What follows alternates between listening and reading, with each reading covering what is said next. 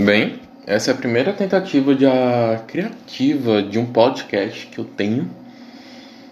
A primeira das cinco primeiras tentativas que eu queria divulgar com vocês, é claro. é muito engraçado essa parte. Mas eu fiz um texto, fiz o roteiro, como as pessoas falam. É, roteiro, isso. Apesar dele ser um roteiro curto, eu tive que dividir ele em duas partes. É muito difícil escrever e é confuso se você for tentar falar sobre esse conceito que eu vou divulgar aqui agora sem ter uma preparação. É muito complicado, sério. Eu não pensei que seria tão complexo fazer um podcast desse jeito. Mas cá estamos, de uma forma muito vigorosa, criando um podcast às quatro e meia da manhã. Mãe, por favor, eu durmo. Eu sei, eu durmo sim. Só que às vezes eu não durmo.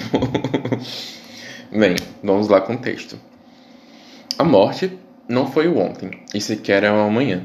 Ela vive no presente contínuo, principalmente no agora. Não temos a concepção do futuro e jamais entenderemos o passado perfeitamente.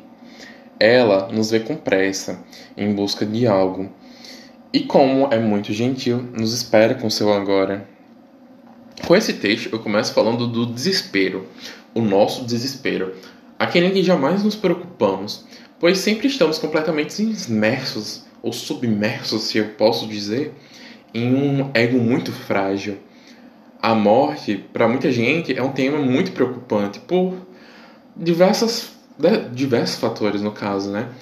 Por nunca terem lidado com a morte diretamente, por não saberem muito bem como como é a dúvida, claro, que paira por a morte, né?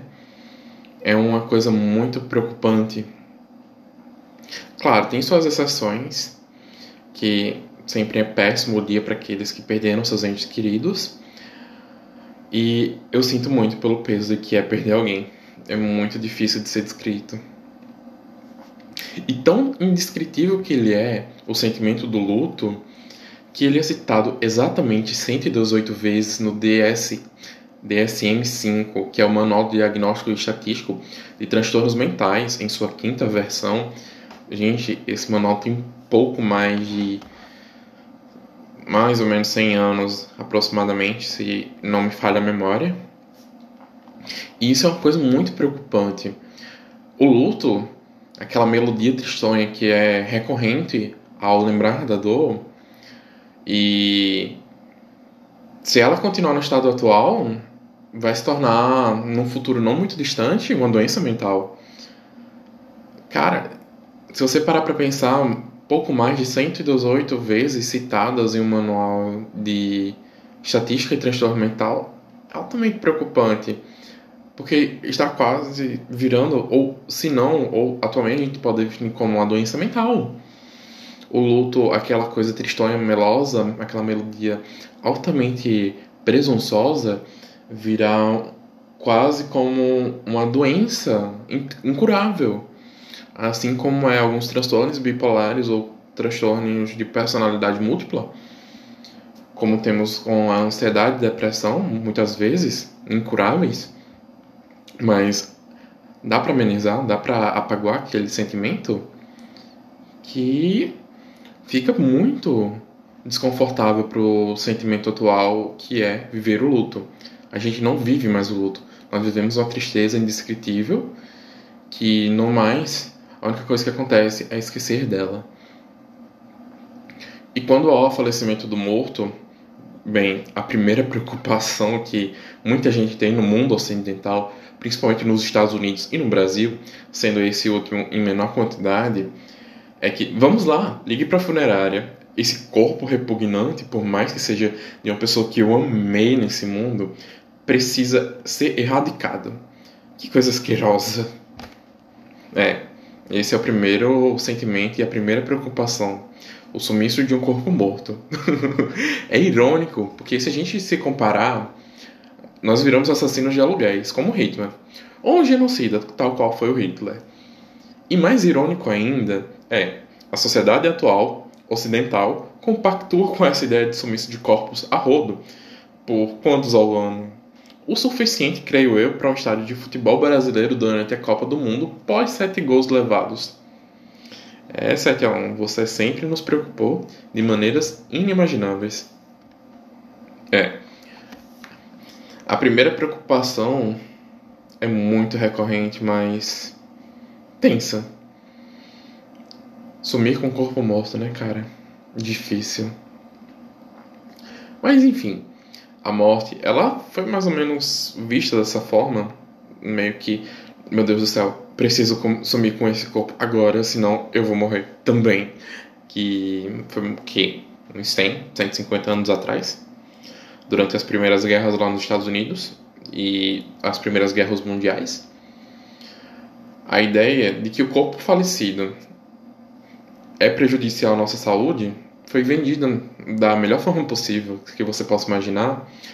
O embalsamamento, que é muitas vezes tirar o sangue do corpo e injetar uma solução de formaldeído para preservação do cadáver, pode ser visto como cuidar de uma boneca em tamanho real e carne viva. Isso é a primeira coisa que vem na cabeça quando você pensa em alguém que queira cuidar do corpo morto simplesmente por estar compactuado com a ideia. Uh, você pensa mais ou menos num psicopata com problemas de deixar o corpo da sua mãe descansar em paz, entre aspas. E sim, eu tô falando de você, Norman Bates, de Bates Motel. Ou o livro Norman Bates. Não, não é Norman Bates, mas o personagem, a persona. Muito interessante, diga-se por passagem. E eu sei que é muito confortável a ideia de que o corpo humano, o cadáver em si, possa ser de alguma forma muito, prejudici muito prejudicial ou pode nos machucar ou ferir de alguma forma. Hum, claro, o nosso ego não está acostumado com esse tipo de coisa, né? Mas eu vou ser sincero, tem uma autora chamada Caitlin Dowry que nos livros dela, principalmente no primeiro, já que ela fala daquilo de uma forma mais leve e realística, diga-se de passagem também, é que o corpo se ele não tiver nenhuma doença infecciosa, ele não representa mal nenhum para você.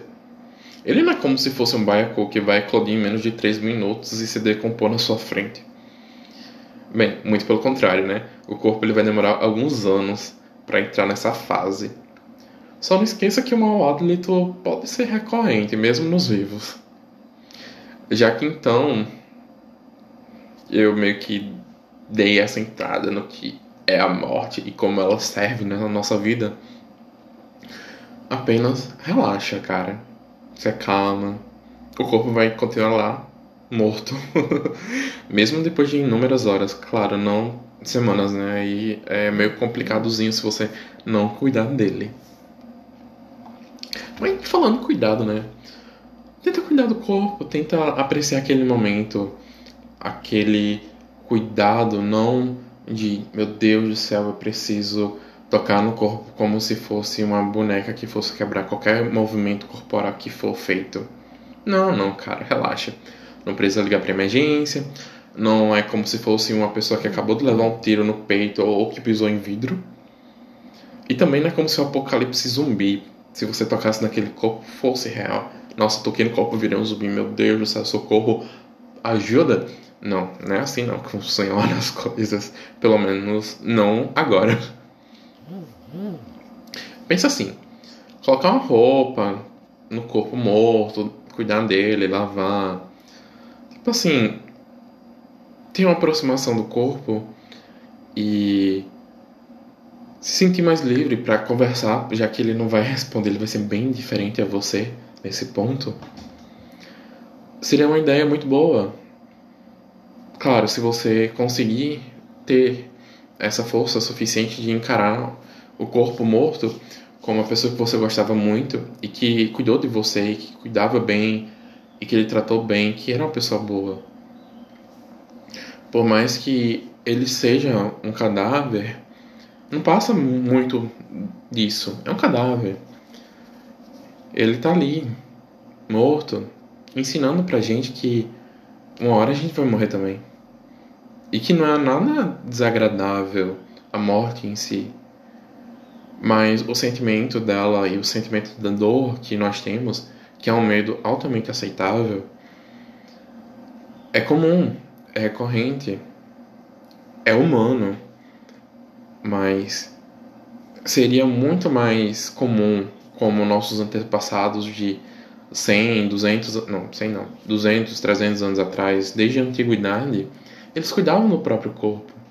Lavavam, observavam, tratavam ele como se fosse uma pessoa viva, com o maior cuidado do mundo, porque foi uma pessoa que cuidou durante a vida de você, ou pelo menos você sentia uma empatia enorme por aquela por aquele ente ou conhecido no caso. E o que me choca mais ainda são as pessoas atualmente elas terem um medo terrível de lidar com a morte, porque é uma hipocrisia e muito revoltante até, porque muita gente, se não todos, lidamos com a morte todo santo dia. O santo, né? Oi, Jesus.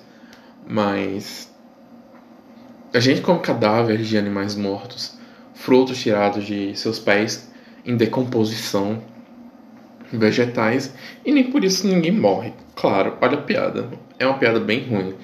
Mas muita gente já morreu de infecção alimentar, então toma cuidado, velho.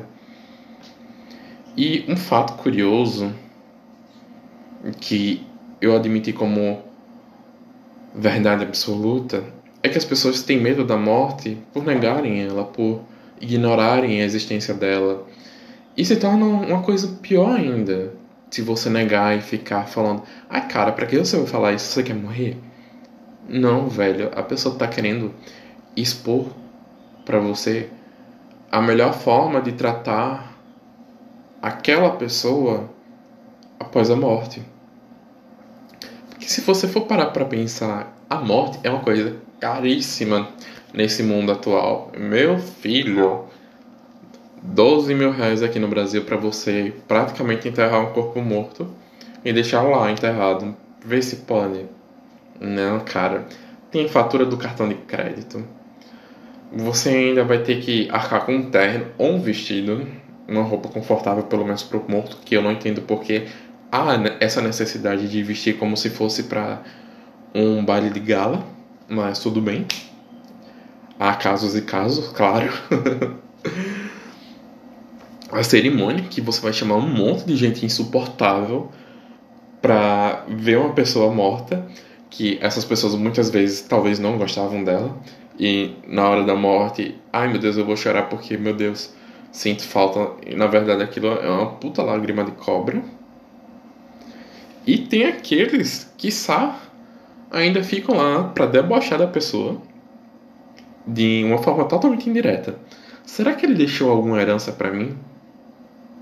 Primeiro questionamento da pessoa ao chegar numa cerimônia e esperar.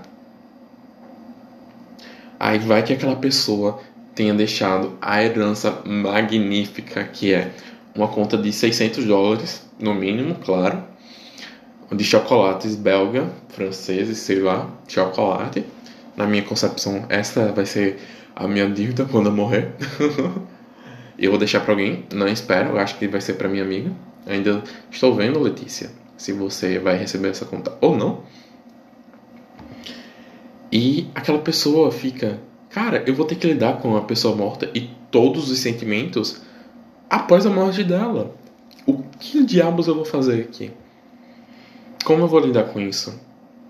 Qual é a melhor forma de tratar um corpo morto ou tratar de um cadáver que morreu recentemente?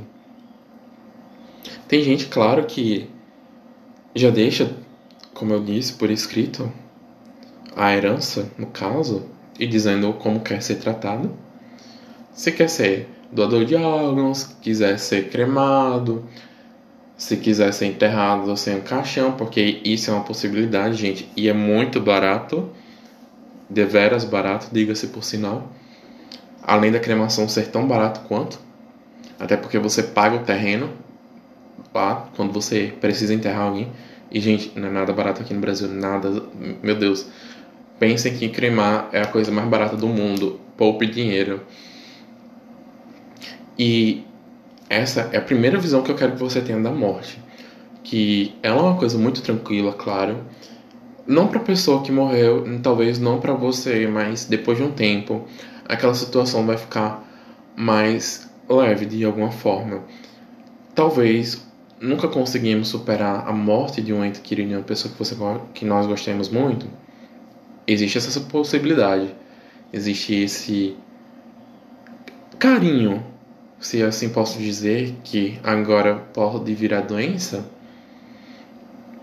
que você não precisa se preocupar com tudo isso, com o tanto de normas que nos é imposto após a morte de alguém. Até porque a morte de alguém só significa que a vida dela nessa terra, ou enfim, a existência dela chegou ao fim. Não vamos partir para o lado religioso, porque se for, meu caro, Satanás vai sentar do meu lado e vai dizer assim: começa que você não para hoje não. Mas tudo tem seu limite. Aqui venho eu para comunicar que você vai morrer um dia e tá tudo bem nisso.